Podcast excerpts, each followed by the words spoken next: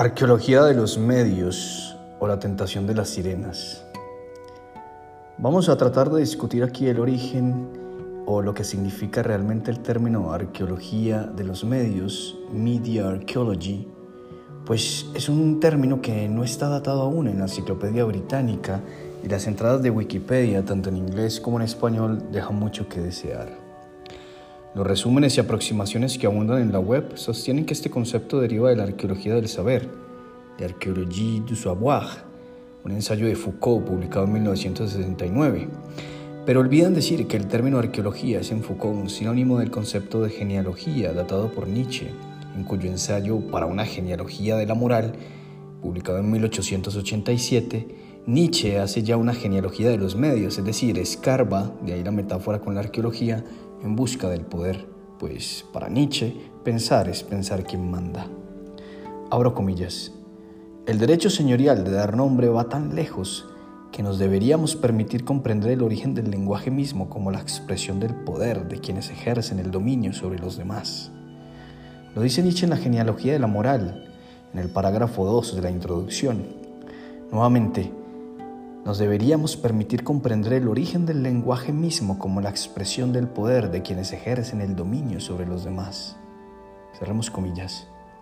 Más que de Foucault, Friedrich Kittler viene de Nietzsche y ambos, Nietzsche y Kittler, vienen de los estudios literarios o filológicos que en Alemania adquirieron una importancia inusitada desde la Aufklärung o ilustración como un imperativo pues la literatura es el ejercicio de la escritura altamente elaborada y la filología el de la ciencia despaciosa que escarba y escarba, ahora digamos que en Google y en bases de datos, mediante, mediante el instrumento del alfabeto griego.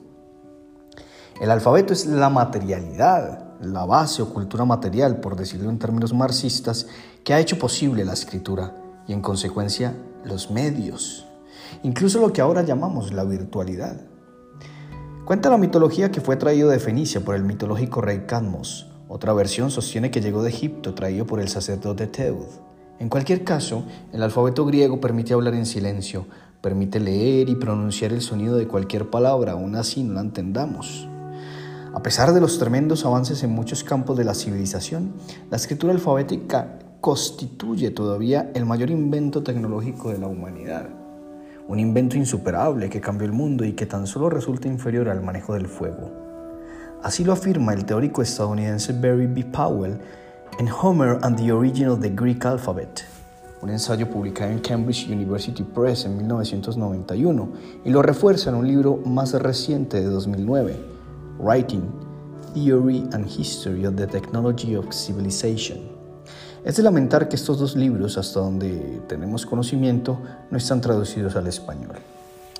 En Powell se basa Friedrich Kittler para su ensayo Homero y la escritura, que empieza con una frase del poeta francés Stéphane Mallarmé, que este publicó en Divagaciones, un libro de ensayo de 1897, y que sostiene que la prosa no existe. Il n'y a pas de prose. Solamente existe el alfabeto y a continuación los versos, pues el verso está presente en todo lo que tiene ritmo esto supone que incluso toda escritura elaborada o literaria, aun así sea en prosa, posee un ritmo, una versificación interior. Los griegos, dice Kitla, crearon cinco vocales para poder escribir y reunir los cantos orales y ciegos de Homero hacia el año 775 a.C. y 400 años después de la guerra de Troya, que tuvo lugar aproximadamente entre 1260 o 1180 a.C. La necesidad de preservar el poderoso ritmo de sus hexámetros, según Powell, llevó a Homero a la invención de signos para las vocales. Las vocales tienen nombre propio en la Odisea. Son las sirenas. Esta es la gran tesis de Kitla. Pues las sirenas son una encarnación del canto, de la música. Las sirenas surgen entre los versos 184 y 191 del canto 12 de la Odisea y le prometen a Ulises, si las oye cantar, conocer mil cosas a través de su dulce voz. Si las sirenas son las vocales, Kitla ve en ellas una encarnación de voces femeninas de viudas de guerra e hijas huérfanas que dejó la guerra de Troya a lo largo de los pueblos del Mediterráneo. Si las vocales son nuestra casa del ser, frase que Kitla toma de Heidegger, hay que advertir que desde Homero hay una tendencia en convertirlas en monstruos. Una razón podría estar en el peligro que para la rutina cotidiana del trabajo implica la música. En los pueblos muy tristes y solemnes no hay música para el placer y la alegría, sino solo para llorar o para las marchas militares. Otra razón podría estar en que las sirenas se convierten en monstruos precisamente porque cantan con placer y alegría a una tristeza de verse viudas o huérfanas. Kitla, en otro libro llamado Musicum Mathematique, publicado en 2009, el cual todavía no hay traducciones al inglés ni al español, cita un texto de Borges sobre las sirenas, manual de zoología fantástica. En él, Borges condena la brutal entrada de un diccionario cualquiera que definía a las sirenas como un supuesto animal marino, cuando, para Ovidio, son aves de plumaje rojizo y cara de virgen, para Apolonio de Rodas, de medio cuerpo arriba son mujeres y abajo aves marinas. Solo hasta Tirso de Molina, en el siglo de oro español, las sirenas adquieren su forma más conocida, mitad mujeres, mitad peces. La fijación de tantos poetas contra las sirenas, según Kitla, indica una predilección por las imágenes y una fobia por la música, música que ellas encarnan. Es la guerra entre la poesía lírica musical y la, poesía filosófica, digamos, y esta última la prefieren quienes no saben muy bien tocar ni cantar la lira. Sócrates y Platón según Kitla, tocar nunca aprendieron a tocar la lira, no porque no les gustara la música, sino porque ignoraron la matemática en sentido estricto. Cambiaron la música remada o ditirámbica de los hexámetros homéricos por el yambo, que es otro tipo de ritmo, pero más apropiado para la expresión de los diálogos. Esto lo cuenta Aristóteles eh, en el apartado cuarto de la poética, en especial en el numeral 1449a, este origen, digamos, de los diálogos a diferencia del, canto de los hexámetros. Es decir, en lugar de cantar, Sócrates o Platón para el caso prefirió dialogar, lo cual no está tan mal. El punto es que antes de Platón y Aristóteles, los poemas y cantos de Homero recitados por rapsodas y cantantes constituían tanto la mayor diversión como la mayor educación para los griegos.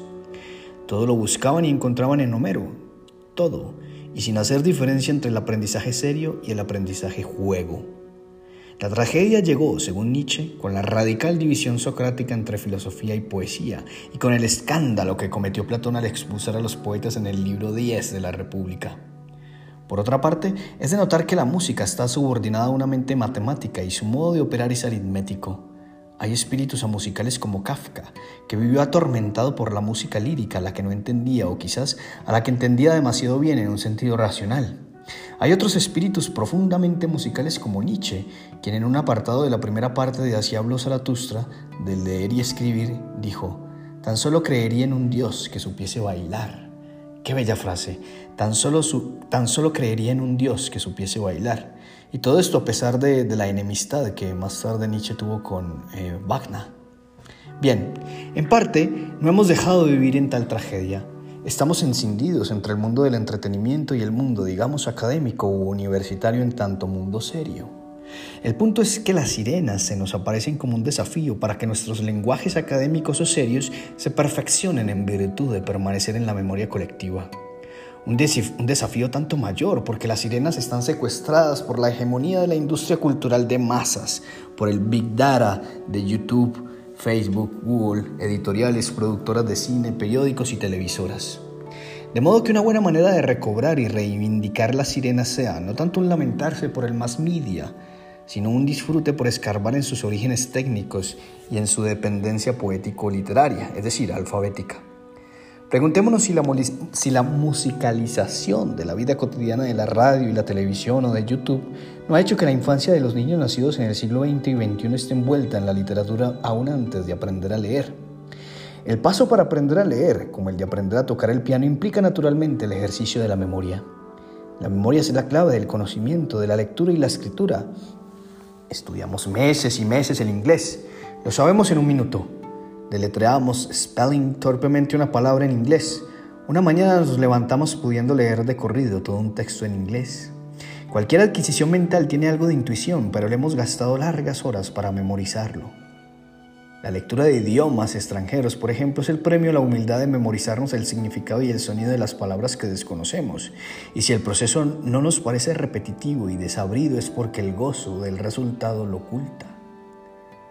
En arqueología de los medios, hacia el tiempo profundo de la visión y la audición técnica, y también en genealogías, visión, escucha y comunicación, ambos libros del teórico Siegfried Sienlitsky, también alemán y gran amigo de Friedrich Kittler, hay noticias sobre el origen, la arqueología del cine y la televisión. Sielinsky se remonta hasta el jesuita Athanasius Kircher, el maestro de Sor Juana Inés de la Cruz y el inventor de la linterna mágica, es decir, de la máquina que se tiene como el preludio del cine. Dice Zielinski que nos hemos acostumbrado a atribuirle a los medios audiovisuales una historia de apenas 200 años con las primeras reproducciones fotográficas, pero que estos tienen una historia anterior. El cine, por ejemplo, hunde sus raíces en la importancia que los jesuitas le otorgaron a la imagen Recordemos que la popularización de la televisión y de pantallas ha hecho que por, que por imagen se entienda la representada en una, en una televisión o en una pantalla de, del iPad o, del iPhone o del teléfono, etc.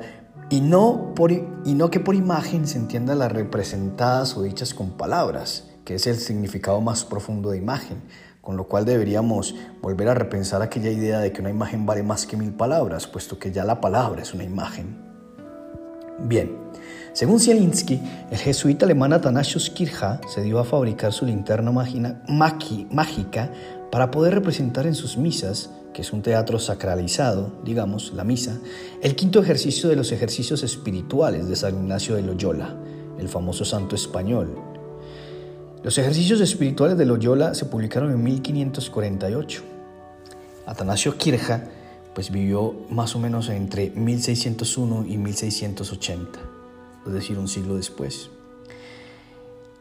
Kirja entonces tuvo la necesidad de, eh, en sus misas de eh, representar gráficamente los ejercicios espirituales de Loyola, especialmente el quinto de esos ejercicios, que es una representación del infierno. Y lo hizo entonces trayendo o, utilizando esta, esta, esta, esta, idea de la linterna, ¿no? de una luz que se refracta contra, contra una superficie.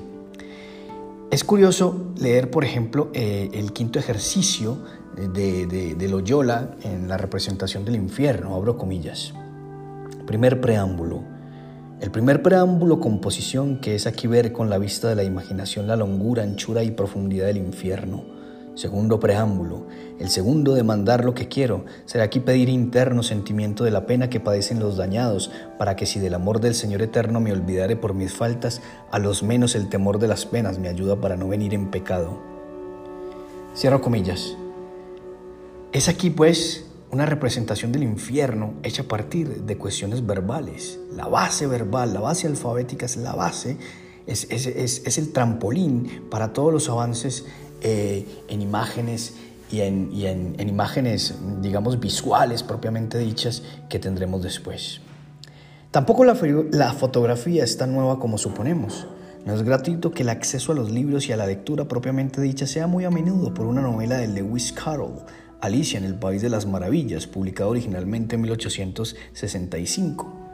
Pues Carroll fue también matemático y lógico, es decir, tenía muy clara la armonía y el control del sistema alfanumérico en la psiquis humana. Lewis Carroll además fue fotógrafo y este aspecto nos interesa mucho. En internet abundan muestras de las fotografías que tomó Carroll y que inspiraron a su personaje, fotografías de niñas, dicho sea de paso. Es decir, la fascinación de Carol por la fotografía determinó sus ficciones literarias. Poco a poco, Wonderland o Alicia en el País de las Maravillas emergió de los álbumes fotográficos de Carol. Se han hecho muy buenas tesis al respecto. También se han hecho interesantes análisis desde los estudios victorianos. En otro podcast volveremos sobre la fotografía y su relación con la literatura. Bien, vayamos recapitulando. Las empresas más rentables del mundo son las son los gigantes tecnológicos que manejan el entretenimiento, esto es, la palabra, el Big Data, en cuyas plataformas digitales ya no hay lectores, escritores o críticos, sino usuarios.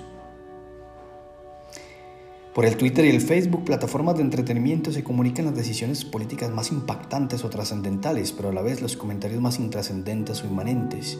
Por el Twitter o el Facebook, digamos, siguen navegando las sirenas. Las sirenas también se relacionan con las, alarmas de, con las alarmas de peligro y de guerras. Ambulancias, policías o bomberos se abren paso haciendo sonar sus sirenas. Es la tesis de Michel Bull en su reciente libro Hacer sonar las sirenas. o Michael Bull. Bull imagina a Kitla, a quien naturalmente cita con frecuencia, en uno de sus trabajos de campo con sus estudiantes de la Universidad de Potsdam en el mar Mediterráneo. Lo imagina atado al mástil de su propia imaginación mientras su barco se encuentra frente a la costa de las islas Ligili en cerca de Nápoles. Como las sirenas de Kafka, Kitla no oye ningún ruido, ningún sonido. Escucha en su cabeza no las sirenas, sino The Dark Side of the Moon de Pink Floyd, una de las canciones favoritas de Kitla. Pues efectivamente, la lírica moderna e incluso hasta el mismo alfabeto ya se adquiere, no necesariamente por la lectoescritura, sino principalmente por medios audiovisuales. Las sirenas, para Kitla, equivalen al rock y a la música estéreo de nuestros días. Ellas representan un acceso a la lírica, para concluir, digamos que las historias de la Ilíada y la Odisea en efecto provenían de tradiciones orales, pero Homero fue el primero en escribirlas alfabéticamente. Homero es el inventor del alfabeto. Esta invención supone y exige la lectura y en consecuencia la escritura, es decir, supone un lector y un escritor como sujetos individuales. El alfabeto equivale al acto de escribir. El alfabeto, perdón, equivale a las gafas con las que vemos el mundo. El acto de mirar u observar no es equivalente al acto de escribir, pero para que nuestra mente almacene, procese y comunique lo que vemos es necesario calarse los lentes del alfabeto, incluso para interpretar una fotografía o una película. El cine es un sistema de fotografías en movimiento o un podcast. Bien, en otro episodio seguiremos con el tema de la arqueología de los medios. Gracias.